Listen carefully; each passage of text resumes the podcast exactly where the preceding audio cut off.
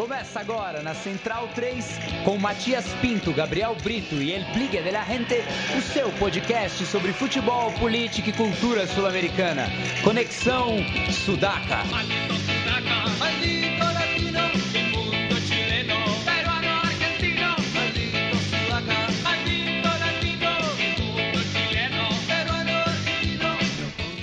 Buenas ouvintes da Central 3, está começando mais uma edição do Conexão Sudaca, ocupando e resistindo na sua placa de áudio. Meu nome é Matias Pinto e, como sempre, estou ao lado dessa vez de ouvintes e torcedores aí dos quatro clubes semifinalistas da Copa Libertadores. Ao meu lado aqui, parceiro da casa, apresenta todas as segundas-feiras, a partir das 15 para as 10, o It's Time, programa especializado em MMA, está Bruno Sader. Boa noite, Matias. Boa noite, colegas da Central 3, todos os ouvintes do Conexão Sudaca. Primeiramente dizer que é um prazer estar no microfone do Sudaca agora, Matias. Eu que comecei escutando a Central 3 lá atrás, pelo som das torcidas, que já tive a oportunidade de participar também, agora do Conexão Sudaca. Esse que é o programa que melhor entende de futebol sul-americano em toda a mídia nacional, contando grande mídia, mídia independente. Não tem nenhum programa que fala melhor de futebol sul-americano aqui no Brasil como o Conexão Sudaca. Então, prazer estar aqui para a gente falar da Libertadores. Agradeço pelo elogio, depois eu te pago aquele Fernet que a gente combinou. e à frente do, do Bruno tá o Gonçalo, representante chinês aqui da noite. Tudo bom, Gonçalo? Opa, primeiro prazer, é, prazer a todos. É, minha experiência, minha primeira experiência em rádio, então meio. Mas obrigado pelo convite e abração a todo mundo aí da, da nossa penha aí. Tamo junto. E conta um pouco pro, pro, pros ouvintes, né, como veio aí a, a paixão pelo Boca, a sua trajetória pessoal também quando você chegou no Brasil, é. que quase não tem sotaque, né? Sou argentino, vine, vine novo, é, vim novinho, quatro anos. E paixão do Boca vem pelo pai, né? É, pai para filho e, e aqui uma coisa nasceu, encontrando, encontrando amigos argentinos e, e, e é isso. É, paixão total, loucura. É, e formando aqui o Super Clássico, ao lado do Gonçalo está o Sebastian, que já participou é, em outra oportunidade, né? Quando o River veio jogar justamente contra o São Paulo, né, Seba? É, dá um alô aí para a nossa audiência. Boa noite, Matias. Boa noite, Bruno. Eh, boa noite, Gonçalo. E não me sai o nome? Raiz. Raiz. Até o final sai o gol. Eh, também agradeço muito pelo convite mais uma vez. Eu gosto muito. Eh, do, do ambiente da, da rádio, do rádio, gosto muito de, de participar, então para mim sempre é um prazer e um honor. E fechando aqui, né, os semifinalistas, temos a representante gremista, a Raiza Rocha, que também é colaboradora do A Bola Que Pariu. Tudo bom? Beleza, satisfação o convite aí, é minha estreia na Central, Central 3, já acompanhava pelo podcast das Vibradoras, Som das Torcidas, Sudaca, o Fronteiras Invisíveis também, então Legal estar tá aqui nesse momento tão importante para nossa história tricolor e, e do futebol sul-americano, a última Libertadores raiz, né? Já que ano que vem a gente. Puts, é verdade. Hum. Então, bom, depois a gente vai sofrer sobre isso, né? Mas segue o jogo, tô meio tímida, mas daqui a pouco eu me solto aí, vambora. Agora, Matias, você me apresentou aqui como apresentador da casa e depois apresentou um torcedor do Boca, um do River e uma do Grêmio. Então tá para explicar a minha credencial ah, aqui, por favor, né? É verdade. Até o, o, o Bruno tá meio escondido aqui por, um, por uma questão logística. É, a câmera não está pegando muito bem, mas é, é o representante alviverde aqui, imponente, né?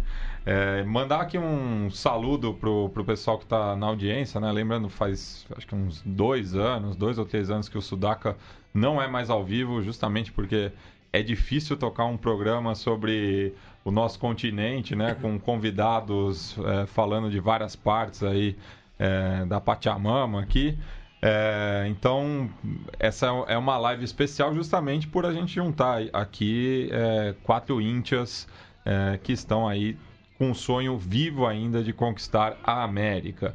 Então, passar geral aqui, ó, Rodrigo Nani Blini, que é palmeirense, saludando aqui a gente, o Daniel Hurgen, saludos de Brasília, Compas, é, o Rodrigo ainda falando que o Palmeiras é o time da virada, Palmeiras é o time do amor. É, isso daqui o Diego Tintim canta também lá em São Januário, ele que tá falando, Bruno Sader, lindíssimo, salve É, Sudaca. Puxando o saco do programa dele. o Antônio Júnior, é, saludo diretamente da Praia Grande. Tá aqui o nosso Flaco Amarelo, que participa Dale, Flaco. E, e vem para São Paulo semana que vem, Te né? espero. O Maximiliano Dias também, da Legonça. A Diene Argentina, Gonça, cá estamos. A, a divulgação foi boa aí, hein? O Marcelo Mendes também, parceirão aqui da casa, que ele fala que eu sou. tem uma semelhança com o Cortázar. Eu não vejo por aí, acho que é o tamanho, talvez. É, mas só isso, tamanho de altura, não da escrita, pelo amor, né? Mas vamos falar da, dessas semifinais, né? Partida de ida, começar é, pela ordem cronológica. É, Terça-feira, é, 9h45, no Monumental de Nunes, ali no noroeste, é, não, nordeste, perdão, de Buenos Aires, é, no qual o River, então invicto, recebeu o Grêmio pela primeira partida das semifinais. Para começar pelos donos da casa, como foi a tua impressão, Seu? Ah, foi um, um jogo bastante, bastante complicado. Realmente a gente se encontrou, eh, se topou com talvez o melhor, o melhor, eh, a melhor equipe da, da Libertadores neste momento, né? River está muito bem, eh, porém assim, o Grêmio vem também de uma, de uma campanha muito boa e segundo a, a, a como é a, a classificação de, de técnicos da FIFA, o Marcelo Gallardo está quinto, né? Está dentro do top 5. Só que o técnico do Grêmio está quarto. Então, assim, é, a gente perdeu um bom jogo. Não é que a gente é, tem coisas assim para melhorar, é, porém, assim, é, foi bem planteado por, pelo Grêmio. Então, assim, eu não, não, não tenho que reclamar de River porque vem fazendo uma campanha boa e a gente não perdeu qualquer jogo, né? E bom, agora veremos, né? River vai ter que que acertar as coisas e, e, e plantear muito inteligentemente o jogo lá em Porto Alegre. Aiza, qual foi a sua avaliação da, da partida? Concorda com a, com a opinião do, do Cevá, da- do planteio que o, o Renato é, trouxe ao Grêmio? É, de fato, em primeiro lugar, se, se debateu muito no pós-jogo que não teve um jogador específico do Grêmio que tenha se destacado mais ou menos, embora ali Jeromel e Kahneman são sempre unânimes. Mas, de fato, o, o Renato, ele superou ali. Eu acho que foi o... Esse jogo, ele significa muito do que vinha sendo... Vem sendo essa temporada de 2018 para o Grêmio, que é uma luta contra si mesmo, né? Como que o Grêmio venceria a si, ao estilo que ele se autocaracterizou. Todo mundo espera o Grêmio jogando de uma determinada forma e a gente não poderia fazer aquilo, em primeiro lugar, pela falta do Arthur, que eu acho que ainda, ainda bate. É, depois pela ausência do Luan, que também faz o jogo rodar.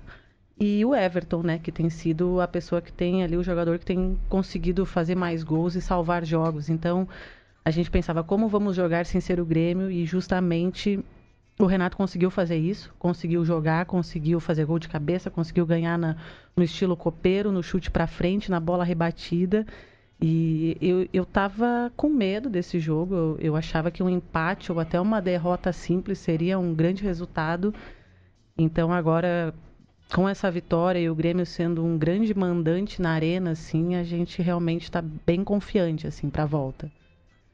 É, e curioso que o, o- o- essa temporada, né, e foi justamente na Libertadores, foi a confirmação, né, de, de jogadores jovens que estavam pedindo passagem, né, caso do Léo Gomes e do Alisson, e que também fizeram uma boa partida, né, ainda mais o Léo Gomes tendo que substituir o o Léo Moura, né, que tem toda a questão da, da, da experiência ali, porque o Grêmio justamente tem aliado bem, né, eh, esses jogadores veteranos aí, alguns até chamados de refugos, né, Hum. e essa gurizada que tá, que tá pedindo uma oportunidade. É bem impressionante assim essa administração que o Renato faz, essa esse termo meio chato, né? Essa gestão que ele faz do elenco. assim. Ele tira o- o Léo Moura, diz tu não vai mais sair de Porto Alegre, só joga jogo em Porto Alegre, vamos botar o Léo Gomes e funciona. E, e além do Arthur, eu acho que as saídas do do Edilson e do Lucas Barrios foram muito difíceis de serem superadas, assim. É, o nosso lado direito penou muito tempo. A gente começou o ano investindo no Madison, né? E, e de repente o Alisson se mostra assim um cara como se ele tivesse jogado no Grêmio desde sempre. Então, parecido como foi ano passado, parece que na, no terço final do ano, nos últimos três, quatro meses, o Grêmio se resolve, se encontra e vai, encaixa, né? Então foi um jogaço, assim, é um grande momento e, e o controle do Renato de todo o grupo é, é, impressionante mesmo. É, e o Jael desencantou também, né? Começou a fazer gols, né? Já que passou 2017 zerado. E também esse, esses jovens que saem do banco, né? No, em Buenos Aires entrou o Tony Anderson, Tassiano e o Caio, né? Tem, é. tem o PP ainda, que já jogou bastante também. A gente na Recopa começou também com, com meninos jogando. Então o Renato faz isso e faz isso muito bem e, e surpreende todo mundo, né? É. E o Cebolinha tem condição de jogo para terça-feira? É dúvida ainda, né? É. Eu acho. Olha, se bobear, se perceberem que ele não tá 100%, eu acho que o Renato dá uma segurada, porque esse jogo eu acho que foi também tranquilizador nisso, né? Tipo, podemos jogar, podemos vencer, podemos ser competitivos mesmo sem os melhores jogadores. Isso vem acontecendo desde o ano passado, né? E tem que tomar cuidado que, se eu não me engano, não tem pausa, né? É dia 7 já, né? Já emenda, agora já, já emenda, né? É então vai com esse time mais ou menos até, até a final, né? E falando do, do River agora, é, Sebastião, teve a, essa invencibilidade, né? Que vinha desde do, de março, se eu não me engano. Fevereiro. Né? Fevereiro. Uhum. É, respondendo muito à boa fase do Armani, né? Ele que salvava ali muitos empates, né? Porque também é, o River não estava vencendo também, né? Tava ali. É... Ao começo do, do, da temporada a gente empatou como quatro jogos seguidos, uma coisa assim. Depois começamos a ganhar. E na Libertadores a gente não acumula muitos gols, mas o suficiente para ganhar, né? Também a defesa se acertou um pouquinho melhor, está bem melhor que o ano passado, né? E e um, sim, Armani é, é, clave, né? É clave porque tem, tem, tem, tem tido uma invencibilidade de quantos jogos foram? É, 32. Quanto? 32. Não, não, não, não. Armani ah, sem sim, levar gols. Agora sem levar le... Sim, sim, sim. Armani, Armani sim. Não, a invencibilidade River foi, foi recorde. É. Perdemos primeiro contra Colón, né? Mas a gente jogou com o time reserva. E, e já pensando na semifinal também da, Libertadores. E, e, mas eh, teve uma fase de. Também eh, fez, fez um recorde que, que alcançou o.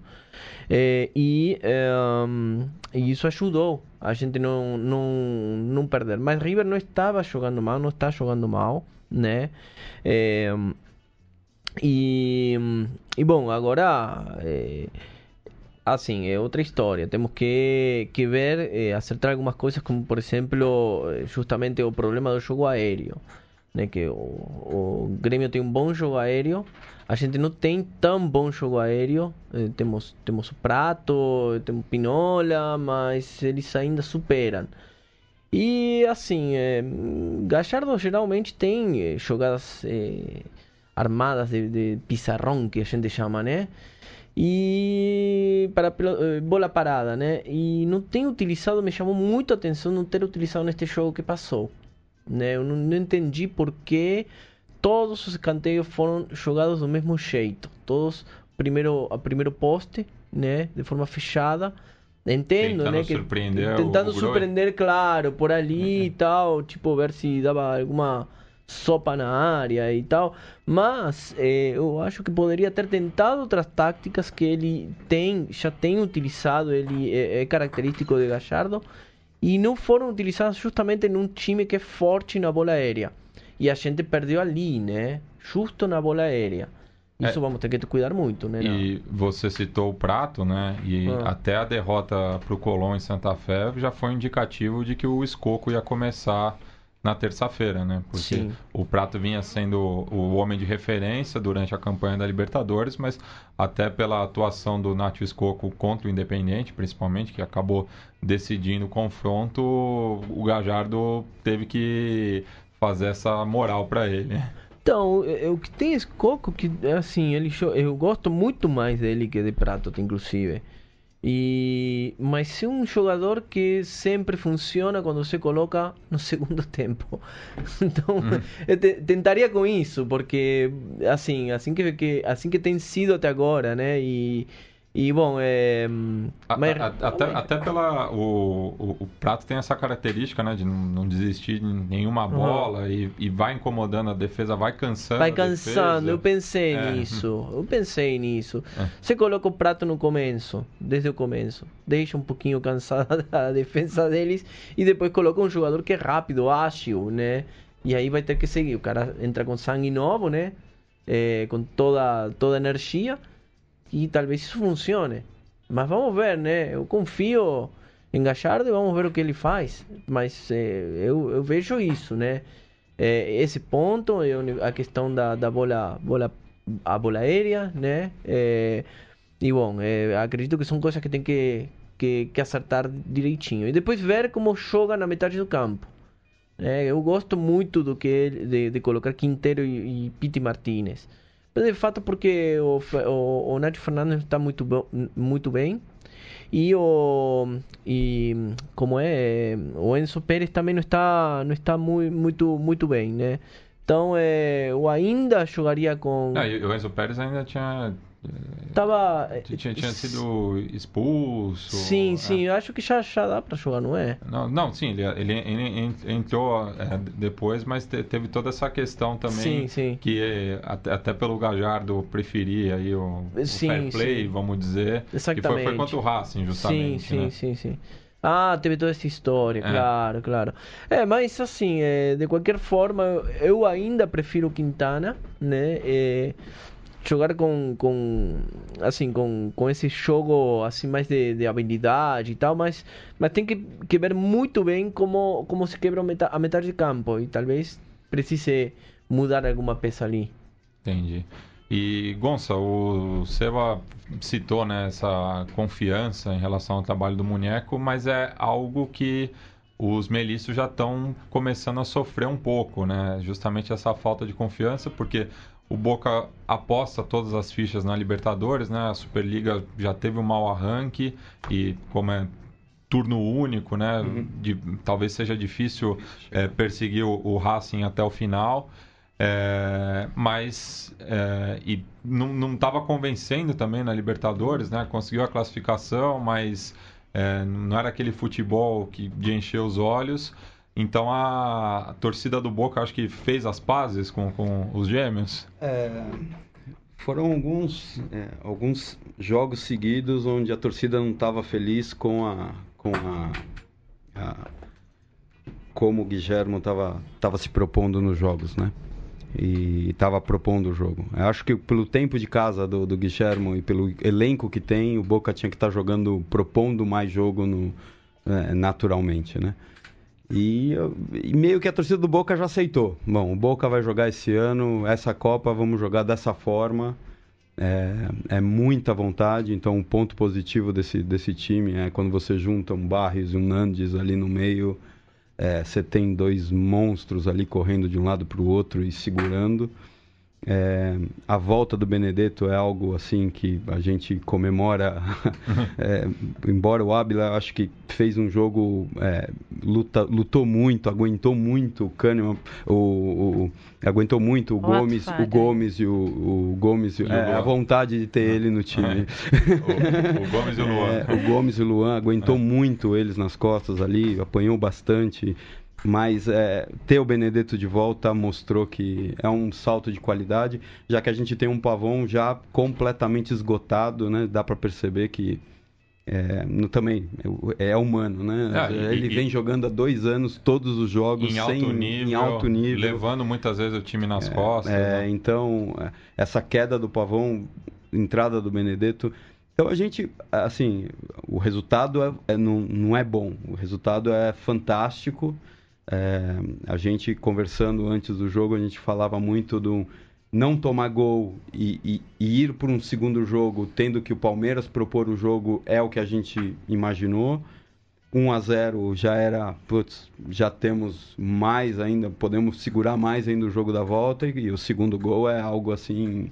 É, então, é, muito confiante, acho que, que agora o que, quem vai segurar esse, essa volta é a vontade. E vontade difícil.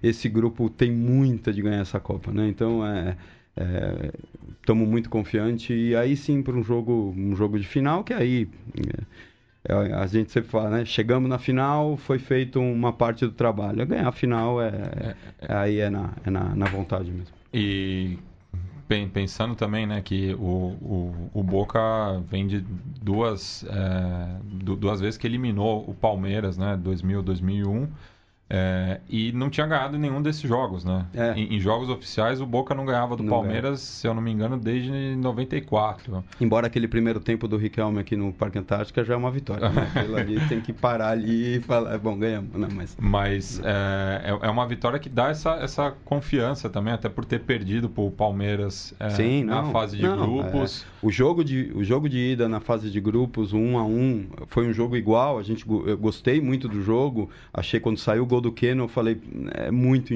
é aquela injustiça, aquela sensação. O gol do Tevez foi uma, uma um alívio, né? É, e depois veio o balde de água fria naquele jogo contra o, o segundo jogo contra o Palmeiras. Que estamos falando de um time que hoje é o melhor elenco, para mim, é o melhor elenco da América do Sul, fácil. É, é um time que tem, tem troca, tem. É, e tem o Luiz Felipe, né, que era, era o ponto fraco do time. Chegou alguém que, que organizou o time muito rápido. Então não, não foi uma vitória qualquer, não. É, é, e que e ganhar do Palmeiras numa semifinal coloca a gente, num, se tudo é certo, coloca a gente numa posição numa final com uma, com uma um, um, uma injeção de ânimo importante. E, ironicamente, né, você citou o, o Roger, não nominalmente, mas uhum. é, o ponto alto da, da, passagem dele pelo Palmeiras foi justamente a, a vitória, vitória contra, é, contra sobre o Boca. Sim, e, claro, a gente, tá, a gente vê o, aquele jogo, a, a, as escalações estavam bem diferentes, bem diferentes, né? Bem diferente. Falar agora um pouco do, do Palmeiras, Bruno. O, o que você achou do 11 inicial que o Filipão mandou a campo? Ah, Matias, primeiro é um pouco da expectativa pré-jogo, né? Eu tinha um pouco de temor de jogar na bomboneira, porque eu comentava com todos os amigos palmeirenses que a gente.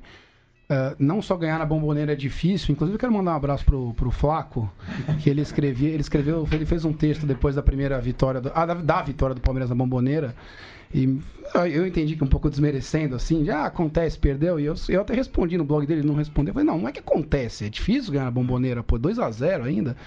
E eu falava pro pessoal, olha, de ganhar duas vezes na bomboneira na mesma Libertadores, acho um pouco improvável, né? Uh, dito isso, o elenco do Palmeiras tem uma característica com essa passagem do Filipão agora de uma solidez defensiva muito grande, né? Então a expectativa era boa do Palmeiras fazer exatamente o que ele fez por grande parte do jogo com muito sucesso. Então, voltar com o resultado da Argentina que deixasse a partida de volta em abertos, possivelmente sem uma derrota, seria o ideal ainda. Muita gente falava em vencer, eu achava um pouco de sonho já, porque lógico que você tem a, a, a, memória da primeira, do primeiro jogo da fase de grupos e o Boca realmente não vem apresentando um grande futebol nas outras, mesmo contra o Cruzeiro também não apresentou na bomboneira e tudo mais.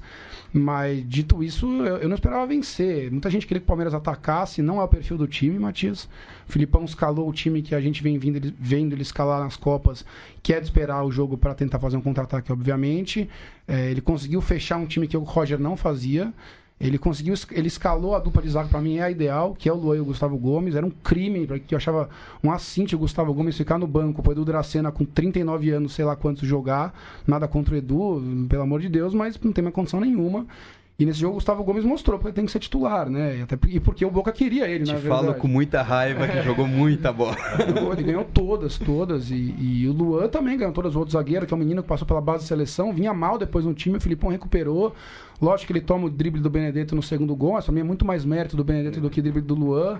É a postura dele de atacar a bola, na qual ele tomou o drible, é a postura que ele teve o jogo inteiro com muito sucesso. E, e foi muito frustrante, não só pelo placar, pro palmeirense, porque uh, o Palmeiras fez uma partida, na minha opinião, muito melhor do que da, primeira, da fase de grupos. Porque na fase de grupos nós ganhamos sim, e até criamos mais situações de ataque, mas se a gente lembrar, o Boca criou várias oportunidades de gol. O Ábila perdeu um gol que estava impedido, mas o juiz não deu um gol debaixo da linha. O Pavão deu uns dois chutes, teve um chute no ângulo cruzado que o Jailson foi buscar. Então foi uma pressão desgraçada do Boca, não saiu gol e o Palmeiras, num erro do, do Rossi no gol, no segundo gol com do Lucas Lima e no primeiro um mérito do Queno, o Palmeiras conseguiu fazer os gols, mas a, a partida defensivamente do Palmeiras foi muito melhor dessa vez. É por isso que eu não consigo condenar o Filipão pelo que ele propôs. Uh, o Boca, uh, desculpa se eu estiver errado, eu, lembro da chance do esquerdó de cabeça no primeiro tempo, num escanteio que o Everton saiu errado. E aí um outro chute fora da área, ponto. O Boca, até a falta do Sala, que depois saiu gol no escanteio, criou zero oportunidades de gol. Então, ah, Bruno, o Palmeiras dava chutão, dava. O Palmeiras se livrava da bola, sim. Só que isso não estava sendo revertido numa, em, em chance de gols do Boca Juniors. Então a sensação de todo mundo, acho que era muito tranquila, de que, olha, vai dar tudo certo aí, vamos sair com 0 a 0 e vamos embora para decidir em casa. E, e aí vem primeiro o erro defensivo no escanteio, que tem uma foto. Eu mandei para você, Matias. Sim. Uh, tem um trenzinho de três defensores do Palmeiras e o Benedetto subindo sozinho. Uh, se não me engano, era o Moisés, devia estar na jogada nele, não, não, não chegou. Uh, um erro de posição defensivo, o mérito do Benedetto. E, e depois o segundo gol, incrível, um golaço, não tem nem o que falar. É, você que acompanha o Palmeiras mais de perto, o Felipe Melo geralmente é o que viaja na bola nos escanteios. O Felipe, Felipe Melo é que ataca a bola a todo momento do campo aos 90 minutos de jogo. e eu sou muito crítico a ele em relação a isso, diferente de alguns amigos palmeirenses, porque eu acho que esse estilo dele muito pegador, ele acaba ficando vendido em muitos lances, principalmente em situações de contra-ataque. E, mas contra o Boca ele fez uma partida impecável, ele ganhou todas. Uh, quero até, até mandar um abraço pro, pro Fábio, um amigo argentino chinês, que tá todos os jogos lá na segunda bandeja da bomboneira, não a da La Doce, a do outro lado, e com, com a, com, a, faixa do bairro dele, que é de Versalhes, mandar um abraço pra ele, até entrou na transmissão aqui. E ele falou que estavam elogiando muito na Argentina o Felipe Melo, inclusive, Sim, que ele não. falou que eles apelidaram lá de Felipe Malo, mas que ele fez uma grande partida, todo mundo reconheceu, ele ganhou todas que ele fez, ele sempre ataca muito a bola, tem eles atacando a bola e errando a bola, mas ele não era o jogador do, do Benedetto. Uh, e sobre o Benedetto, é muito me estranhava ele não ir para o jogo. Eu sei que ele não está jogando bem. Eu sei que ele tem a situação uh, física e a pessoal dele. É, agora, assim, eu, eu, até comentei com, com, com, esse meu amigo isso, do, é do Boca. Eu prefiro o Benedetto do jeito que ele está do que o Abel em qualquer circunstância. Porque. E a hora que o Benedetto entrou, inclusive, eu, eu assisti o jogo na, na quadra da torcida com outros amigos. E a hora que o Benedetto entrou, eu olhei para um amigo meu assim, fiz uma cara de. Hum.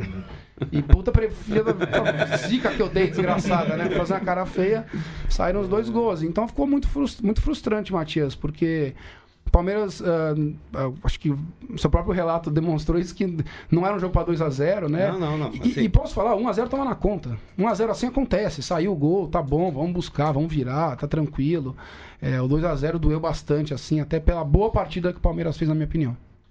E paradoxalmente, né, o Filipão que sempre foi mais conhecido por ser um treinador é, de tiro curto, né, copeiro, tudo, é, tem feito um papel melhor nos pontos corridos do que nas copas, né, porque foi eliminado da Copa do Brasil perdendo o primeiro jogo em casa, enfim, teve, teve a questão da arbitragem também, mas não é essa discussão. Aliás, que bom, né, que a gente não está falando da arbitragem essa semana, que era uma, uma preocupação que eu estava tendo. É, jogando contra o Boca em semifinal de Libertadores, eu tenho muito medo desse assunto, muito. E dois chora jogos não, muito não. difíceis, né? É, mas assim, a arbitragem... Do Monumental foi complicado também para arbitragem. É, Pegado. Eu, eu quero pedir a opinião de todo mundo, até, até a sua, Matias, vendo absolutamente de fora, muita gente comentou comigo que o juiz deixou muito pau comer nos dois jogos no Palmeiras e Boca, eh, muitas entradas. Eu acho que é o público brasileiro mal acostumado com os critérios horrorosos é, da arbitragem brasileira. Se vai parar toda hora, não tem jogo, né? É, eu, eu, eu, também não. Eu gostei muito da, é. das arbitragens. É, Deixou o jogo e falta sendo falta mesmo. Minha satisfação é não ter entrado nenhum VAR. Nossa, eu sou é, totalmente contra esse negócio. Na América, é. especialmente no Brasil, isso não funciona. A, a gente vai comentar depois da Sul-Americana. Meu Deus. É, só passar aqui para o pessoal que está acompanhando a gente ao vivo aqui. Hernani Poça, boa noite para todo mundo aí. É, Matheus Silva, salve raça. É, Tiago Franco Marques, abraços colorados e Dari River, é o secador aí. Sempre, né? É, Matheus Silva, Não um olho começou a aqui. novela ainda? um olho na sabatina do Haddad. Salve galera, boa noite pra todo mundo. Daniel Chagas. Ah, Lu Castro. Raiza, é você? Dale. Sim. Ah, aqui Dale, um, mana. o- outro amigo da casa aqui, o Vitor Abreu Marques Zapato, Vitão. Vamos, Sebas, vamos, Mate. Abraço, louco. Ele que, que esteve lá Mandei. no, no Monumental, né? É, e tem, tem mais recado aqui, a gente vai, vai lendo aos poucos. Ah, meu, meu primo tá na sintonia lá desde Montenegro, Ah. no Rio Grande do Sul. Um abraço pro Zezé, ele que é colorado também, deve estar secando aí. É, mas pensar agora na projeção né, para os confrontos é, de volta. Agora fazer o, o caminho inverso aqui, começar com o Bruno e daí termina com, com o, o, o Seba, assim, pensar na, é, no que dá para fazer para sair com a classificação, né? É, Primeiro, só uma pauta, Matias, até vendo até os comentários aqui, o pessoal comentou. eh, eu vou até mencionar aqui eh, o, Marcelo Mendes, que falou a questão de postura do time do Palmeiras no jogo. eh, acho que um dos comentários, um abraço para ele. Eh, a discussão muito na a pauta da torcida palmeirense é de que o, o Boca é um time que não está apresentando um grande poderio, então nós poderíamos ir para cima para conseguir pelo menos aquele um golzinho fora de casa, eh, que seria muito importante. Eh, e você tinha o Lucas Lima no banco, que ele não colocou, quer dizer, colocou nos 92, sei lá de quanto, e não explorou as opções do elenco, que, como vocês comentaram, e eu concordo, é um, um elenco bem grande, com muitas opções, e ele não explorou essas opções, e mesmo no segundo tempo, demorou para para pegar essa. mudar o elenco. Ah, eu, eu quero dizer que eu, eu respeito essa, essa, essa posição, mas acho que o Palmeiras tentou a sua chance de contra-ataque, eu acho que errou nos contra-ataques, o Palmeiras não afundou nenhuma vez a jogada até a linha de fundo para cruzar para trás. Todos os jogadores, o presidente Dudu e o William, quando recebiam nas pontas, eles tentavam ah, entrar pela, em diagonal na área para bater, em vez de afundar e cruzar. Posso só. Lógico. E eu acho que o, que o Boca marcou muito bem também. Marcou bem também, O- muita o- vontade. o- Boca, muita o- vontade. o- os dois, como eu destaquei os dois, o Nandes e o Barrios, fizeram. O Barrios fez um jogo, pra mim, que esse menino tem que ser estudado. Ele vai embora Uhum. Europa. E, e o que esse, o que esse menino, se, se, ele tiver alguém, é que- é que aí de novo o Guiche, né, fal- falhando um pouquinho, mas se tiver um trabalho um pouquinho de passe nele, nele depois, a retomada de bola desse menino é, é algo fenomenal, é incrível. É, e só, e só um, um outro comentário aqui, um parênteses. Eu até conversei com, com o Flaco em off, que a, a última vez que ele veio aqui eu perguntei qual era a melhor notícia pro, pro Boca no começo da temporada, né? Se era a contratação do Zarate ou a volta do Benedetto. Mas o que tá jogando o Vija também é impressionante. É impressionante. É, parece que também. questão de tempo, é, assim- tá, tá, tá na bomboneira ali desde sempre, né? E ele que foi recém-campeão colombiano pelo Tolima. É muito bom que já tá, já estão prevendo a saída do Pavon e já temos alguém de ponta, independente do lado, a gente já tem alguém de ponta para jogar o ano que vem. Agora, aproveitar um, um torcedor do Boca que não falta o meio-campo no time do Boca para organizar o time, não falta o Carmona jogar, por exemplo? É, o Cardona, o Cardona, Cardona, já tá num, o Cardona já tá num processo aí, bom, o Boca vai ter um ano muito, o Boca, o River, os clubes argentinos ano que vem vão ter um ano muito difícil, porque a debandada vai ser geral, isso já tá ciente. O dólar, a, a- o preço que tá, as renovações, acabou, né? Ou seja, ninguém vai cobrir a proposta nenhuma da Europa porque não tem condições. Então o Cardona, para mim, já está num processo aí de Cardona vai embora e, e a gente sabe que o Cardona não é, não é um, um, um exemplo de, de, de, de, de profissionalismo. Né? Então imagina como deve estar o Cardona no, no, no dia a dia. Mas é, eu aqui, o ponto que eu, que, eu, que eu acho que quem daria esse, esse nível de jogo, segurar mais a bola, propor algo mais, é o Gago. Agora tem que entender por que o Gago está voltando tão devagar, sendo que por todo Perde mundo esse poder o de Gago- marcação veloz. É, mas eu com, eu com Nandes e, e Barrios, eu acho que o Gago tá, tá coberto, entendeu? Tipo, vamos segurar um pouquinho mais, mas ele tá coberto. E, e eu não sei, porque o Gago. É a história é, velha, a gente brinca, né? Cabeça do Guilhermo é difícil, às vezes é, ele é cabeça dura mesmo. E, bom, é, é isso. A gente, a gente já botou na, na, na, na cabeça que vai ser dessa forma, vai ser na briga, porque no, no- na propondo o jogo é difícil. Não propôs até agora, não, não é agora nos últimos três jogos que vão acontecer. É, não, isso é importante, porque para mim, para os palmeirenses que reclamavam que o Palmeiras não foi um pouco para cima, a gente vem do Grêmio ganhar do River no Monumental, mas assim, quem viu o jogo do Grêmio e do River vê que o Grêmio tem o estilo dele que também não é de se atirar para cima do rival mesmo fora de casa. O, o, Grêmio consegue controlar muito bem o jogo, mas o Grêmio não se atira para cima de ninguém. E, e, assim, quem acompanha de perto o Palmeiras está vendo que mesmo os jogos do Campeonato Brasileiro, a sequência de vitórias, o Palmeiras ganha por poucos gols e jogando fechado. A gente ganha do Ceará de 2 a 1 um em casa. Então não, não é, é um agora time... que o Filipão vai mudar. Não né? é na bomboneira, na Libertadores, vai se atirar para cima. Você vai chegar no segundo tempo, ali aos 20 do segundo tempo, tá tudo certo. O Boca não criou nenhuma chance de gol. Ah, eu vou tirar o Bruno Henrique e o Lucas Lima para criar jogada de ataque, não vai fazer isso. Então tava tudo certo, 0x0 e 1x0, como eu disse, também tava tudo certo com 1x0. O, o Marcelo Mendes até comentou que o Palmeiras 99 contra o River, no Monumental de Nunes, time do, do Ramon Dias, o, o Palmeiras foi mais pra cima do River. Olha, eu revi esse jogo faz pouco tempo, eu não tenho essa lembrança. O Palmeiras tomou um sufoco desgraçado no Monumental de Nunes. O Marcos pegou muito esse jogo, muito, muito. Teve uma falta do Gajardo, inclusive. O Marcos pegou muito nesse jogo no Monumental de Nunes. Isso foi 1x0 ficou de graça assim contra o River em 99. Então eu não tenho essa lembrança do Palmeiras eh, indo para cima do River e, e, e, ganhar de 2 a 0 que a gente ganhou no Colo-Colo do Cerro também foi com essa proposta. Então, o palmeirense que acha que o Palmeiras tinha tido para cima, eu respeito, mas discordo. Quer que eu fale do próximo jogo? Já emende, Matias? Não, não. não, não, não. e próximo jogo, é, lógico e obviamente tem muita gente descrente já, né? 2x0 é um placar assim, o pior placar possível, porque 3x0 você nunca considera que vai acontecer. Então tudo que você pensa, não quero um 2x0, né? Porque se toma um gol tem que fazer 4. Dito isso, uh, razões técnicas para o Palmeiras acreditar que dá. Primeiro, que o Palmeiras, o grande mérito da, da passagem do Filipão agora é a defesa.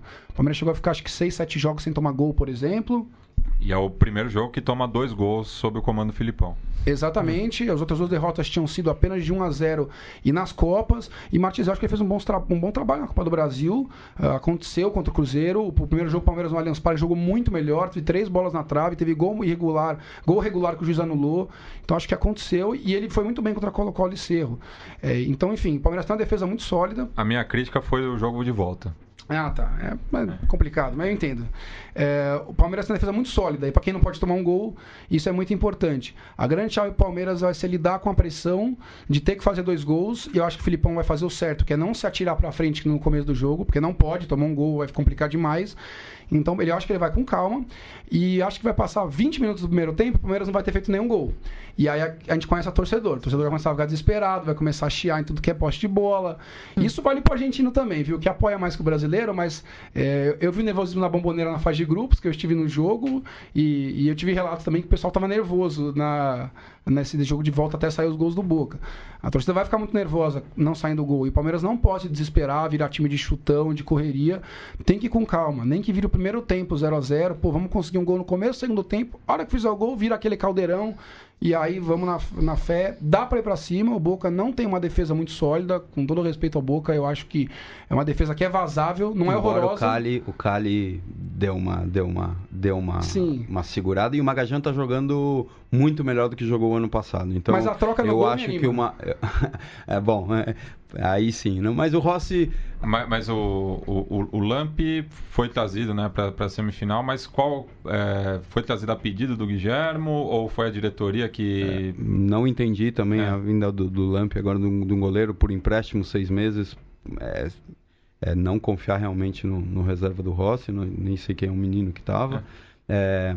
Mas, assim, Mas não naturalmente não, não o Rossi. Não, é, então, naturalmente o Rossi tinha que jogar. Porque o Rossi, mesmo tendo alguns erros, é ele que estava no time, ele que, ele que montou. E, ficamos numa dúvida imensa se vinha o Andrada, não vinha o Andrada, quem vinha, se o Rossi ia ficar.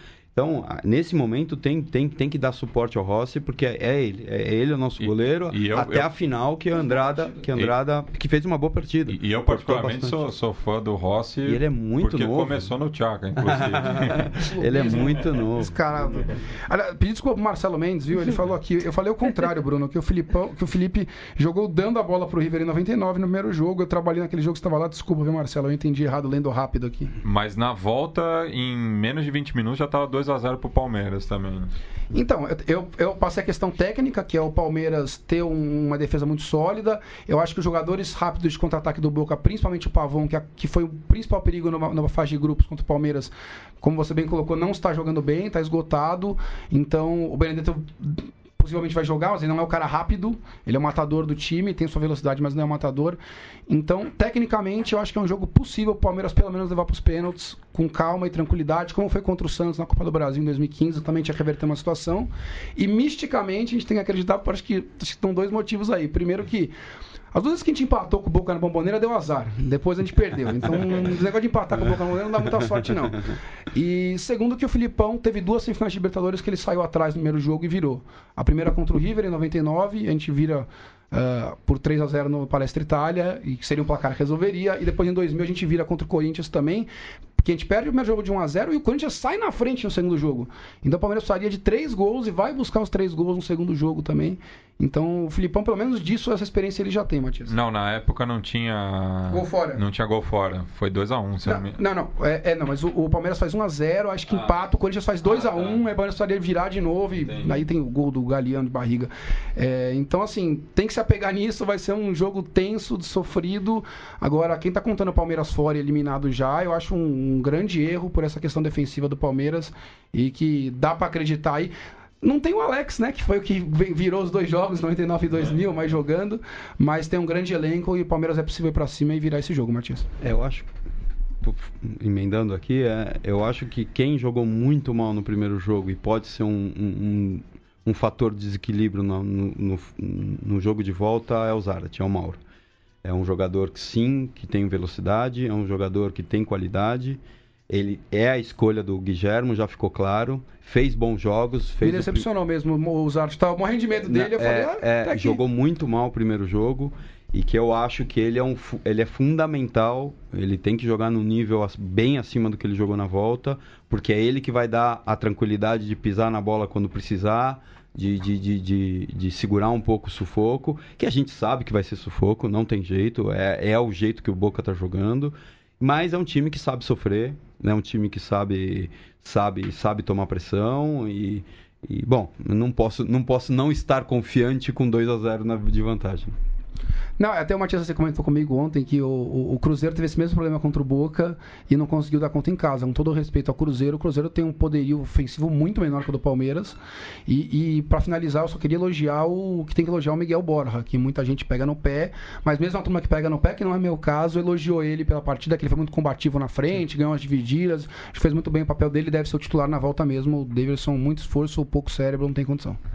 É, Raiza, como é, controlar a ansiedade do Grêmio, né? Porque depois dessa vitória, acho que o mais complicado acho que vai ser justamente o, o psicológico, né? E lembrando, o, o, River do Galhardo, por exemplo, perdeu para o Cruzeiro de 1 a 0 no Monumental em 2015 e conseguiu a, buscar o resultado no Mineirão.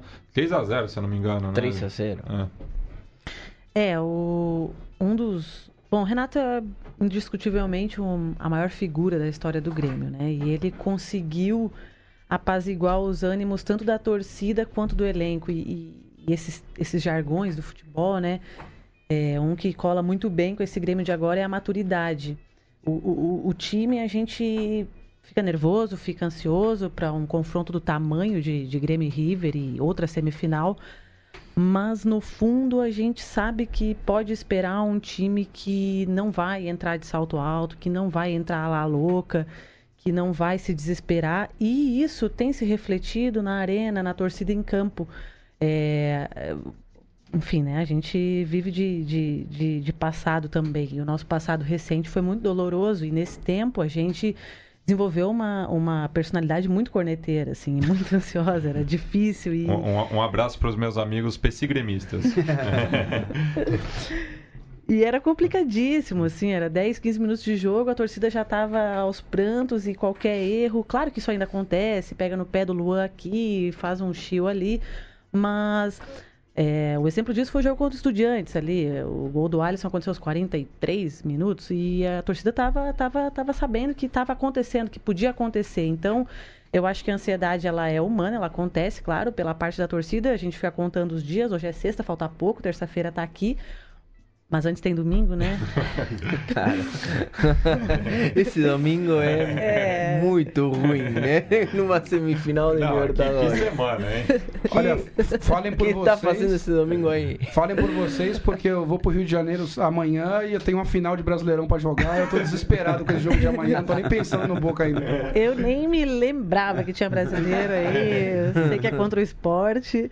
É, não, não, não é mentira, é verdade, né? A gente não, não tá pensando em brasileiro mais. Mas sobre a, a pergunta da ansiedade, ela existe, ela acontece, claro, mas a gente está muito tranquilo. Eu acho que se o River abrir o placar, a gente vai conseguir tanto o time quanto a torcida seguir jogando junto, porque é isso que tem acontecido. E é, o Bruno tinha falado que o Grêmio não, não se joga muito contra os adversários, sim e não. Né? A gente, na fase de grupos, venceu todos os jogos fora. Na fase de mata-mata, desculpa. E na fase de grupos fez uma campanha de boa para ótima, assim, na- jogando fora de casa. E... É, eu, eu não disse que joga mal, tá? Não, não, que não propõe o jogo, tu, tu tinha falado. E, e- mas a gente consegue controlar, né? E, e mesclar. Quando dá pra controlar, quando dá pra pro- propor, quando tem time para isso, a gente vai. E quando o Lua também, né? Quando Exatamente. o tá num dia. Aí eu tenho a minha teoria sobre o Luan, mas eu daqui a pouco falo sobre isso. Mas eu acho que, que o Grêmio vai conseguir se portar bem em campo e, e a gente venceu lá. E eu acho que em casa, mesmo que, o- que o time não jogue tão bem, eu- a gente aprendeu a, esse ano a saber que não vai mais jogar tão lindo quanto jogou em 2017. Se, se a gente levar essa Copa, vai ser em outro jogo. E aí eu acho que vai fechar todas, assim, ganhou jogando bonito, ganhou jogando copeiro. Então eu acho que a ansiedade ela existe, mas a gente confia nesse time, sabe? Pode dar errado, claro que pode. A gente tá falando do River Plate, pode dar muito errado, mas eu acho que até aqui assim o Grêmio deixa todo mundo confiante. Já já estivemos em outras fases decisivas sabendo que ixi, vai dar ruim. Contra o Cruzeiro na Copa do Brasil esse ano, o Grêmio entrou de salto alto, o Grêmio entrou mal. O Grêmio não estava 100% lá e a gente percebeu. Mas da forma como o Renato tem feito todo mundo que é Grêmio pensar em Copa, em Libertadores nesses últimos anos, eu acho que vai estar a equipe toda muito fechada, assim, muito focada. Acho que vai ser um, um jogaço, assim, mas eu acho que vai ser mais difícil pro River. Vai. É, bom, a gente está praticamente assim, é, numa situação muito parecida ao Palmeiras, a diferença é que temos um gol a menos, mas esse gol é de visitante, né? Então, é, e a gente joga de visitante. Isso também é uma coisa a favor. Se a gente faz um gol, é, se equipara. É, mas temos que jogar de visitante. E, bom, temos um antecedente, né, que todo mundo está se pegando a isso, né, ao jogo contra o Cruzeiro, mas não é o mesmo jogo, não é o mesmo time. Eu acho que o Grêmio hoje está melhor do que o Cruzeiro estava naquela época, que não estava mal o Cruzeiro, mas... E eh, River, eh, curiosamente, naquela época não estava tão bem e hoje está melhor, né? Então, eh, quando acontecem essas coisas, eu não me deixo levar pelo que aconteceu no passado e tal. Porém, assim, eh, a gente tem, tem uma confiança muito grande no time, eh, temos uma confiança muito grande no, no Marcelo, né? Que, eh, assim, vem fazendo uma campanha fantástica em River. E hum, acredito que assim, um pouco adiantei o que River precisava quando eu falei, né, o que precisava fazer para o próximo jogo, né? Uma coisa que me esqueci é da presença de Palacios. Eu acho que River caiu muito a partir no jogo contra Grêmio a partir da saída de Palacios. Ele que estava sendo o melhor jogador de River e que estava fazendo a diferença, sabe? Que estava conseguindo criar, eh, quebrar as linhas e, acho que o jogo passa por ali contra, contra um time que tem uma defesa bastante sólida, sabe plantear bastante bem. Alguém que saiba criar e que saiba que, quebrar essas linhas que, que, que estão te- tão bem formadas pelo, pelo Grêmio, né? É, então vá um pouco por aí, talvez é, que, que eu falei, co- colocar o, o prato desde o começo e depois colocar o, o escoco, isso já é mais mais é, físico, né? Uma questão mais é, técnica, mais física, né? É, podemos ter essa resposta amanhã no jogo contra o Aldo É, Civi. Se eu fosse Exatamente. Gajardo, eu ia de Sim. prato, porque ele inferniza Mas o Prato e... acho que tá confirmado como titular, né? Como titular É. amanhã, sim. Eu, eu não vi que mandaram a escalação, eu não, vi- não vi. É, hum, Sei lá, mas dá tempo para pensar, né? Não sei o que vai fazer. É, provavelmente coloque Coco, né? Desde o começo. E, bom, ele saberá o que fazer. É, mas a gente está como muito, muito se, se volcando na. Eh, se, se, apoiando né, na decisão que tome, que tome Gallardo, porque ultimamente tivemos bons resultados. E às vezes, quando o negócio apertou, a gente conseguiu sair à frente. A gente, por exemplo, vinha jogando muito mal antes daquela final da Supercopa contra a Boca. E esse jogo a gente ganhou de uma forma incrível. Sabe, a gente não imaginava que íamos jogar assim, dessa forma.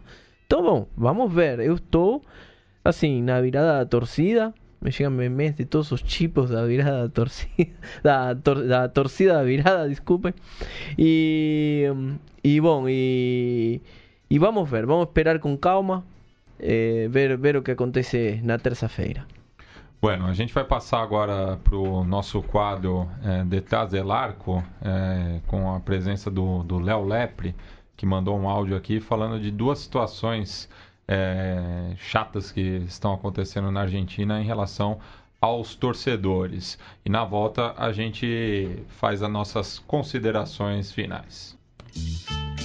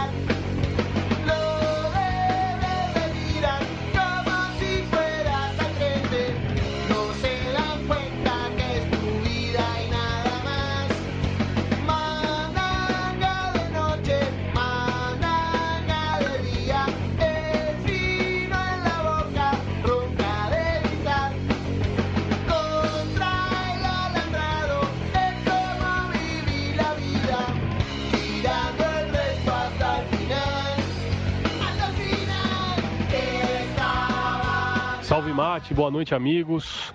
Que prazer estar novamente em contato com vocês. E aí, eu chego hoje para trazer dois assuntos, né?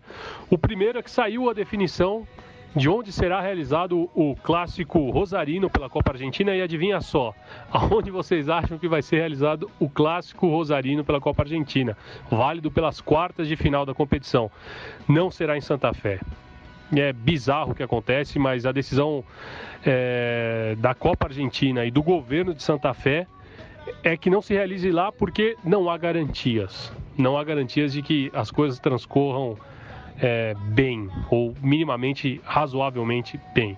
Então o Clássico Rosarino ele ficou decidido que vai acontecer na próxima quinta-feira, dia 1 de novembro, às três e meia da tarde, que é um baita de um horário, lá no estádio do Arsenal de Sarandi, e é um dos clássicos é, mais bonitos, né? Um dos clássicos mais com maior rivalidade, com mais história do campo do futebol argentino, e ele mais uma vez vai sofrer esse atentado de ser realizado contra é, agora nem só já nem mais com uma da só com uma parcialidade só, agora completamente vazio. Então você vai ver um estádio do Arsenal do Sarandi completamente vazio e com os dois times jogando como se fosse uma partida qualquer, né?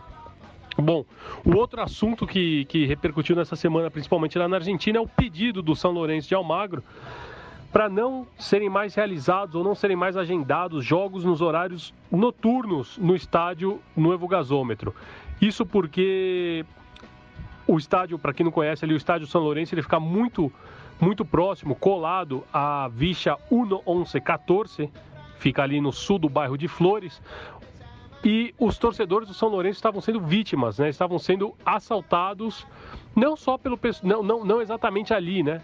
Próximo à Vicha, mas em, em toda aquela região, os torcedores do São Lourenço que que saíam do jogo é, estavam acabando sendo vítimas de, de, de, assaltos, de furtos. Inclusive aconteceu muito isso na última segunda-feira, no jogo contra o São Martin de São Juan. Foi um jogo realizado à noite. Isso levou a, a diretoria do São Lourenço, cabeçada ali pelo presidente Matias Lames, a enviar um documento para a AFA e também para os organismos de, segura, de segurança da, da, cidade de Buenos Aires, pedindo que não se, não se realizem mais jogos nos horários é, noturnos, que sejam todos os jogos que sejam previstos no, é, no novo gasômetro tenham ou amanhã ou à tarde como a, a, a janela para serem feitos. E o que é muito louco, porque se a gente começar a lembrar do que aconteceu alguns anos atrás, inclusive ainda existe lá hoje, se você for no estádio Novo Gasômetro, você vai, vai encontrar, sempre fica pelo menos viaturas e tem inclusive uma base da Rendarmeria. A, a Rendarmeria ela começou a entrar em todos os bairros, é como se fosse uma... Eles não fizeram uma pacificação, mas foram pequenas UPPs que foram sendo montadas nos bairros mais carenciados de Buenos Aires. Inclusive no Forte Apache também, na entrada da Forte Apache tem, tem uma base da Rendarmeria. E, na verdade, esses caras, esses gendarmes, né, eles ficam lá mais tomando mate do que fazendo qualquer outro tipo de patrulhamento ou, ou exercendo uma função um pouco mais ostensiva. E acabou levando com que a diretoria do São Lourenço pedisse isso. Eu lembro, eu lembro quando a gente foi fazer um, um um mini curta, um mini doc lá para o ponteiro esquerdo, que a gente foi fazer com um gordo ventilador, está disponível lá na página do ponteiro esquerdo para quem quiser ver. A gente pegou o ônibus lá do, do centro, pegamos o ônibus lá perto da 9 de julho e fomos até o estádio do São Lourenço. Descemos, inclusive, na, na, na, no, na parada, no ponto que fica dentro da Vicha 1114. E quando a gente desceu o gordo ventilador lá, estavam com todos os equipamentos nas costas. O gordo ventilador, que é uma pessoa é, expansiva por natureza, né? Ele fala com todo mundo, até com quem não quer, com quem não perguntou nada para ele. E ele dizia: "Não, não, eu estou aqui com os meus amigos brasileiros que vieram gravar um documentário comigo, eles estão cheios de ou enfim, ele ele publicou para todo mundo ali que éramos estrangeiros, que estávamos com uma mochila cheia de material, de equipamento, e a gente caminhava, obviamente, do outro lado da rua para não ter que ser, ser exposto dessa forma pelo Gordo Ventilador. Um grande personagem, Gordo Ventilador. Provavelmente amigo do Matias. É isso, amigos. Eu mando um abraço para vocês aí. Saudades e estamos juntos.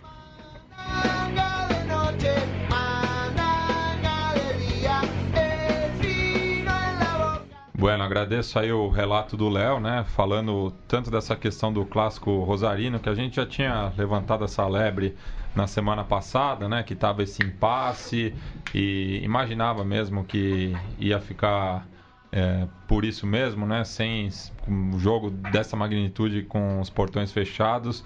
E o mais simbólico ser lá na Cantia Julio Humberto Grondona, né? Porque é um, é um legado dele, essa maldição aí da, das enteadas únicas na, na, na Argentina. É, enfim, e em relação ao São Lourenço também é triste, né, que tenha chegado a esse ponto aí, a crise social na Argentina, que uma partida de futebol tenha que ser de dia, dia para evitar é, assaltos na, na saída, né, uma, uma zona ali é, de, de risco na, na, na, Argentina, que tem passado por essa é, triste essa, essa, essa, questão da econômica, né? Do, peso a 40 dólares, quer dizer, o contrário, né? O, 40 dólar pesos, valendo um dólar. 40 pesos. Pela primeira vez na história, né? O peso uruguaio está valendo mais do que o, que o argentino.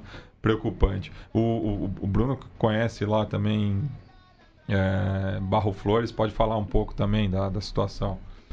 É, não que o, os outros bairros, não só argentinos, como aqui no, no, no Brasil, sejam muito, totalmente seguros para jogo de futebol, né?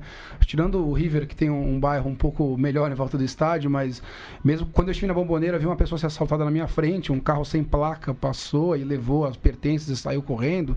Então, não que a situação social de outros bairros sejam uh, muito também no, pô, no próprio Palmeiras a gente tem o estádio do Grêmio fica numa região que levemente é. perigosa de Porto Alegre. Eu fiquei uma vez tomando depois de um jogo lá até de madrugada em volta da arena não é pessoal, a melhor ideia. depois não tem falou, como sair de lá. falou amigão melhor você ir embora já nem o táxi viu? vai te buscar. Pode o pessoal que tem é, e, e, e, tudo mais mas ali a região Sul é complicada tem uma vigia muito grande já trocou de nome algumas vezes Matias não sei se você lembra de cor. É, o Léo falou é 1114 Isso, eu lembro que era e, e, e que é muito complicado ali, é uma Vija muito grande, o único acesso ali realmente transporte público são os ônibus que param bem em frente à Vija, na Avenida Grande, que tem frente ao estádio, então é muito complicado. O São Lourenço que tenta efetivar o seu projeto de volta a Boedo, né? Já está levantando dinheiro com os, com os sócios faz muito tempo, mas as negociações são longas, não levantou todo o dinheiro ainda necessário e tem muita burocracia envolvida na recompra do, do terreno, né, e tudo mais lá do Carrefour. Sim. Então, só que tem acontecido com São Lourenço mesmo. A sede social do clube ainda é em Boedo, né? É, funciona lá. Sim, funciona do, do, lado, do lado do, lado, do Carrefour. Do lado do Carrefour é, exatamente. Lá, tá aí. E, e é onde o pessoal fica do clube mesmo, mas os jogos não tem o que fazer, tem que ir para Barro Flores. Nem é tão distante, né, fisicamente, não, não, não é, é, tão perto. longe. É, é perto, mas assim, é um lugar que é afastado ainda, né? Você está no meio de uma favela, praticamente, Sim. o estádio de... E é um lugar afastado, onde o transporte público também chega pouco. E é uma região que, é, tirando a favela, é como uma região como meio industrial, sabe? Com, com aquelas avenidas grandes, de repente campo aberto não tem nada. Então, assim é realmente é complicado chegar e depois sair de lá, né, de noite. A tendência desses novos estádios, né? A Arena do Grêmio é assim, a do Corinthians também, enfim, pega um descampado no meio do nada, puf, é. joga um estádio ali. É, porque eu fui num jogo bem mais longe, que eu fui no Banfield de Lanús, de trem, inclusive, só que é uma região bem mais tranquila, residencial uhum. sim, e tudo mais, sim. não é não, uma região como é uma região, você tem uma favela. Tá, tá, não vou falar que está no meio, porque do outro lado tem a avenida, né? E já é ali. Só que do outro lado da avenida, meu, tem uma, um trem que passa é, e o bairro é bem, bem, bem ruim, sabe? Não, não chega a ser favela, mas é aquela coisa meio industri industrialona, sabe? De fábrica e sei lá, ermo, né? galpões. Né? E, é, é, um, é, um, lugar ermo. É, exato. E justamente no, a, a, as ruas não têm ocupação. Sem fluxo. Exato, sem fluxo, de noite, meu. Mesmo os moradores do bairro não se sentem seguros para estar tá na, na rua. Sim, né? sim. É, eu, essa semana eu fiz um exercício, inclusive, para quem quiser ver um pouco como é que é o bairro, como o Palmeiras treinou em Barro treinou Flores, uhum. no estádio de São Lourenço, no Novo Gasômetro. Ainda bateu o ônibus ali. É, in, inclusive, inclusive, eu achei que seria um, foi uma assim, um bom presságio, né? Ganhado, dado o retrospecto do São Lourenço contra o Boca, não foi. É, mas eu até jogo, aí eu lembrei assim, eu joguei por curiosidade no, no Google mesmo, joguei Barro Flores e Vija. E aí já saem as imagens da, da, da, da Vija, que é favela, né? Favela. favela grande que tem do Sim. lado do estádio, pra quem quiser curiosidade de ver, Matias. É, situação parecida com a do rival também, o Huracan, que o, o Palácio do Có fica ao lado da Vija 21. Tem até hum. um filme que trata uhum. dessa relação muito bom. É, mandar aqui um abraço pro pessoal que está assistindo a gente em casa. O Matheus Silva percebeu a minha agonia em relação ao jogo do São Paulo, que estava terminando ali, enfim, 1 a 0 vitória depois de seis jogos. O Daniel Correia mandou um salve aqui a todos. É, Vânia Marra, anotem aí, final Boca e River, será? Hum. Veremos. O, o, Rodrigo Blini aqui gostou muito da análise do Bruno. É, quem mais aqui? O Guilherme Barbosa, Alto Saludo, Vija Curuçá, Zona Leste presente, Tchaca mais São Paulo, não passarão. É, e o Thiago Kiel, abraço aos camaradas, especialmente ao Dr. Sader, outro é, membro aí do It's Time. É, a bancada aí do, do It's Time, quem quiser curiosidade aí. Aliás, uma, passou o Rafael Oreiro, o Diego Tintin, todo mundo pela transmissão, um abraço a todos, viu? E o Marcelo Mendes também é, falando que é, tem o Léo Lepre como ídolo dele. Enfim, pessoal, deixo aí o espaço para vocês mandarem um saludo aí para suas respectivas enteadas, também o pessoal aqui de fora de São Paulo, né, que queira saber onde ah, o pessoal do Grêmio, do River e do Boca se reúne para ver os jogos, principalmente o, o, os, os, que vão ser. Aqueles que não conseguiram ingresso também, né, Gonça? A gente estava conversando isso, situação bastante difícil, difícil aí, difícil, né? Até pelo é... placar da ida, muita gente vai, hoje, vai sair da Argentina. Hoje brincaram de colocar as, as ingressos à venda, diz que durou menos de um minuto o site no ar e deu como esgotado. E vai ser bem complicado conseguir o ingresso, vamos, vamos ter que gastar bastante para poder estar dentro do estádio. Mas onde, é, onde que a Penha, Juan Roman Riquelme costuma se a Penha, encontrar? Penha ainda, a gente não tem sede ainda, estamos brigando por esse, por esse sonho. O primeiro sonho foi é, é, a, é a, oficialização da Penha na, pelo, pelo Boca, a gente já tem todos os requisitos feitos. E aí e vamos aguardar o ano eleitoral que, que vem para depois da oficialização. Mas a gente se junta ali num bar, ali na, na, na, na Vila Madalena, é, todos os jogos e, e, a gente vai deixar, eu não lembro o nome do, se falar a verdade, eu não lembro o nome do bar. É, mas é, vocês podem seguir a gente no Twitter, fazer contato com a gente ali no Twitter, é, arroba JRR, é, Penha JRR. A gente é, e aí a gente troca ideia, troca, troca a informação para vocês conhecerem o grupo. Bueno. Seba, ainda estão se reunindo no Mango Bar? No Mango, sim, é. sim. Que não tenho o endereço exato aqui, ah. mas fica em Pinheiros. É, pertinho, entre Pinheiros. Não, fica é, Vila Madalena, já é. Já é Vila Madalena. É, mas é, é Vila Madalena para o lado rua, do Pinheiro, né? Rua Vizard 396 tá. aqui. Wizard, uhum. isso, Wizard. Eu falo Wizard. Se é, fala Wizard, ninguém vai encontrar. Não. É, então, é, é, também não temos, não temos um espaço físico, né? Também é, próprio, né? Mas ali é praticamente nossa casa. É, e um, quase todos os jogos, os de domingo não, por uma questão de que de que não sempre o jogo atrai tantas pessoas, fica longe, aí as pessoas passam com a família, etc, né? Mas eh, os jogos importantes, sim, estamos todos eh, eh, sempre nos juntando ali. E podem também procurar a filial, filial River Plate São Paulo nas redes sociais, no Instagram, no Facebook, e curtir as páginas. Isso, e aproveitar e mandar um abraço para o Damian De Paoli, atual presidente da filial, que sempre manda aqui os eventos que a, o Pueblo River Platense realiza em São Paulo. Raiza e os gremistas aqui de São Paulo, onde se reúnem ou você eh, não tem muito contato com o pessoal? Não, eu é? tenho. Eu tô há oito anos aqui, tô é. há tanto tempo porque eu consigo viver Grêmio aqui, senão acho que eu não aguentaria. É, e também porque eu tô perto de Porto Alegre, né? É. Rapidinho ali a gente consegue uhum. ir. É, tem duas torcidas, assim, tem a, o consulado que se reúne na Vila Madalena e tem a galera que é da Barra, da Geral, que faz churrasco, e aí já é uma coisa um pouquinho mais, mais cancha, assim que é dos borrachos de São Paulo. Também não tem um lugar muito fixo, porque justamente quando é jogo, sei lá, de, de quarta-feira, que tem jogo de time de São Paulo junto, a gente dá uma mudada é assim no lugar para evitar. É, você sabe como é, que é. Então, a gente está sempre na, na, na, busca de ter uma sede, ter um lugar fixo, mas é se é, é quarta-feira, é tem que sair fora, tem que inventar um bar um pouquinho mais quieto, mais recolhido, mais social, que nem a gente fala, né? Ah, o social é geral. Então, a gente. Mas procurem também no Face, tem a, o Consulado de São Paulo e os Borrachos da Geral do Grêmio de São Paulo, são os dois lugares. Mas eu tenho ouvido falar aí da galera que tem tido gente vendo o jogo tudo que é bar, no centro. Tem, tem muito gremista por São Paulo.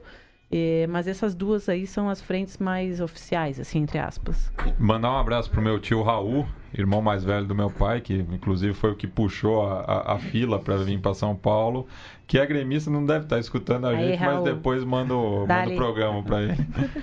Os borrachos não, não, não, se reuniam ali perto do Shopping Morumbi, na, na Rock Petróleo? Ah, isso foi, eu foi moro no começo. Perto, é. eu sempre passava de carro e via que a bandeira coisa do Grêmio lá, eu Antes... suspeitei que fosse uma reunião de torcedores. Antes era ali, aí deu uns problemas lá com os, os, os torcedores do time de São Paulo, assim, Entendi, a gente teve que mudar. Um clube do bairro ali é, próximo. Deu, esse problema, deu problema ali. É. Mas era ali um tempo, sim. Enfim. Bruno, manda aí o salve para a nação Alviverde. É, os palmeirenses vão se reunir aparentemente no Allianz Parque, lá pelas 9 horas da noite, na quarta-feira. Te garanto que 1.800 nossos também. Quem estiver em São Paulo pode comparecer. É, é, coisa dos ingressos, né? É uma loucura os ingressos do Palmeiras. Eu fico muito feliz hoje que a venda seja por internet, com prioridade para torcedor. Ah, tem muitos defeitos aí no sistema, até de não tem pacotes, às vezes, para todo torcedor que consegue ir, que depende de muitos valores, comprometimento mensal de valores, mas é muito bom que o torcedor que vá sempre ao estádio tenha prioridade na compra. E mesmo com isso, mesmo com cinco categorias de fidelização diferente e, e você está na máxima, é uma loucura para comprar ingresso, acaba em dois segundos o setor que você quer, que. É os palmeirenses pelo menos sabem o um abraço para todos os palmeirenses que passam pelo drama de comprar o Gol Norte, que é onde fica a torcida organizada e tudo mais, acaba literalmente em dois minutos. Se você não clicou ali rapidinho, perdeu, abraço se vira. É, dito isso, é, palmeirense que vá ao estádio, por favor, muita calma na quarta-feira. Não se desespere se o gol não sair. Não se desespere se tiver 0 a 0 e o Palmeiras não estiver jogando bem. Vamos com calma. Tem como tirar aquele acrílico ali da, da frente Olha, da, da torcida? eles tiraram nos últimos jogos e acho que vai estar sem. Opa. Eles colocaram agora uma Ah, rede. é? Eles colocaram uma rede. O grande problema ali eram os objetos atirados por vocês, visitantes. Capaz. no povo palmeirense. Capaz. É, e, e agora acho que eles mudaram, eles colocaram uma rede, tem, contra o, o Colo-Colo já foi uma rede, parece uma rede de pesca, assim, que vai até o, ao teto do Allianz, e é melhor com acrílico, né? Aguenta se alguém É. subir ali na rede? Não, e nem dá, porque ficam os policiais em volta e, e não recomendo, a queda é bem grande. É, Acrílico que tem na Argentina, né? Tem no Monumental de Nunes, tem na Boboneira também. Ah, mas enfim, ah, a todos. os- A todos não, tô mostrando que não é nada, nenhuma loucura da nossa parte. Não somos nós É, que é. maltratamos. É, então, o palmeirense chegue cedo, entre no estádio cedo. O palmeirense, acho que é o único estádio, acho que não, é um dos. São Paulo é o único estádio que não está afastado nesse modelo novo. O Morumbi Dentro não foi. da cidade. Não é um modelo novo, né? Mas foi feito nesse esquema também, de uma Quem área sabe vazia. com o metrô agora, né? Pois é. Aliás, inaugura amanhã, né? É. É, né? Ah, já inaugura? Amanhã. São- a estação São Paulo Morumbi vai ser inaugurada. É, já Depois nas... de- Moro no bairro e de sabia que era amanhã. já, já 14 tá... anos de É, espera. é quase, quase no prazo. É, eu sou morador também ali perto e, e era pra 2008, então tá no tempo aí, tá bacana, tá bem. Tá, o prazo tá bem. um Achei que era para atrás. 2014. Pra Copa Não, não, era pra 2008, essa, o governo de São Paulo. Eu sou morador do bairro vizinho, o primeiro projeto era 2004. Brincadeira, viu? É, mas tá bom, é, críticas à parte ao, ao trabalho do governo, É, palmeirense chegue cedo, entre cedo no estádio, não fique bebendo até altas horas para entrar nos últimos cinco minutos. Tem sido uma loucura para entrar no jogo. Então a torcida vai preparar uma festa muito grande. Tem tido um mosaico, que precisa do estádio inteiro, esse tipo de coisa. Sou contra mosaico também, que dá do azar, Ah, eu, Matias. eu, eu ia fazer Então, esse comentário. Eu mosaico. odeio mosaico, ainda mais de coraçãozinho. Não, horrorosa. não é nem, não, não é nem pra falar. Não é sem contra, que dá azar. Sempre que a gente faz, mas. É, mas enfim, um abraço a todos que estiveram na audiência aí. Um abraço aos colegas do MMA Brasil. A gente grava o programa, faz ao vivo aqui toda segunda-feira, 9h45. Pra quem gosta de esportes de luta em geral, a gente convida pra conferir o programa.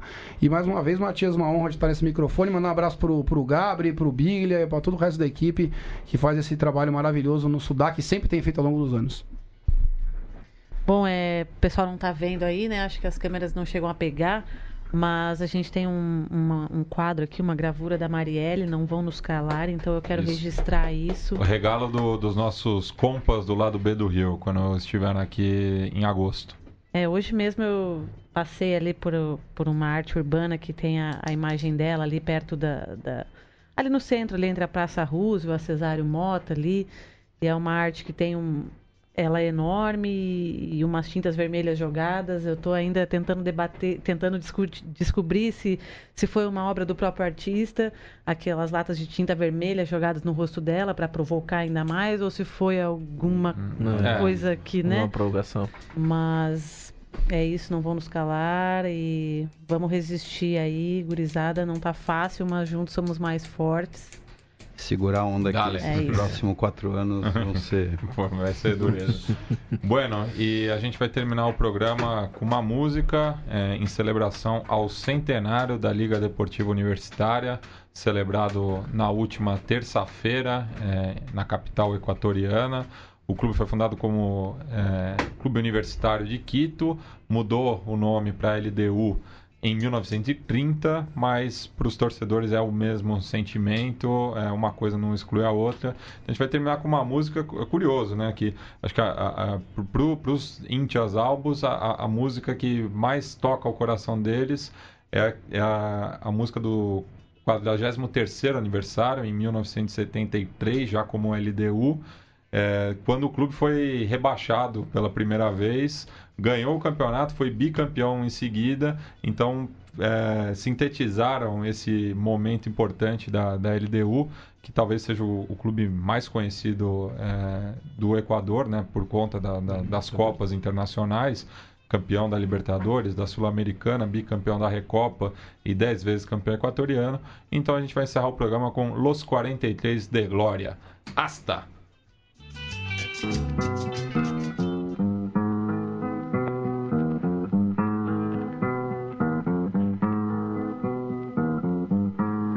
43 de gloria dentro y fuera de Ecuador dejaron mil goles salvos con la U en el corazón. ¿Se acuerda la muchachada del triunfo ante Peñarol? ¿Se acuerdan de aquellas almas, Rivadeneira y Chacón? Nadie diga Dios a Liga porque el Liga no murió. Vive mientras haya historia de campeones y de gol. Córner, vaya Coco Ceballos, carga Vivero, mete la pelota en el área, recibe Balducci, combina con Zapia, quedó solito, tira, rechaza, carrera, luego Armendáriz, la pelota va a poder de Gonzalo Pozo, va el balón, va perseguido ahí por Clemente Rodríguez, casi cerca de su área, está retrasando la pelota para carrera, viene carrera sobre el balón, rechaza angustiosamente cuando cargaba Pepe Morillo, recibe Ferreiro, falla, carga Vivero, le entrega Manuel Estesia, acerca al área, combina con Jerry Odeleira, tira, gol, gol de Liga Deportiva Universitaria. Sobre la marcha remató Henry Valeria.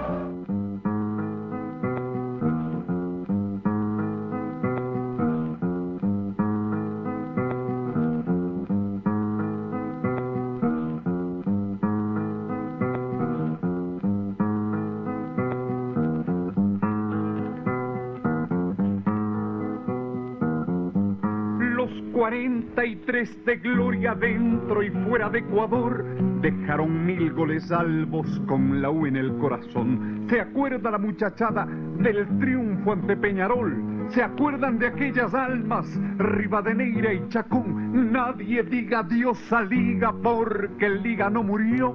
Vive mientras haya historia de campeones y de gol. Sobre el córner, vaya Coco Ceballos, carga Vivero, área, recibe Balducci, combina con Zapia, quedó solito, tira, rechaza, carrera, luego Armendáriz, la pelota va a poder de Gonzalo Pozo, va el balón, va perseguido ahí por Clemente Rodríguez, casi cerca de su área, está retrasando la pelota para carrera, viene carrera sobre el balón, rechaza angustiosamente cuando cargaba Pepe Morillo, recibe Ferreiro, falla, carga Vivero, le entrega Manuel Estesia, acerca al área, combina con Jerry Odeleira, tira, gol, gol de Liga Deportiva Universitaria.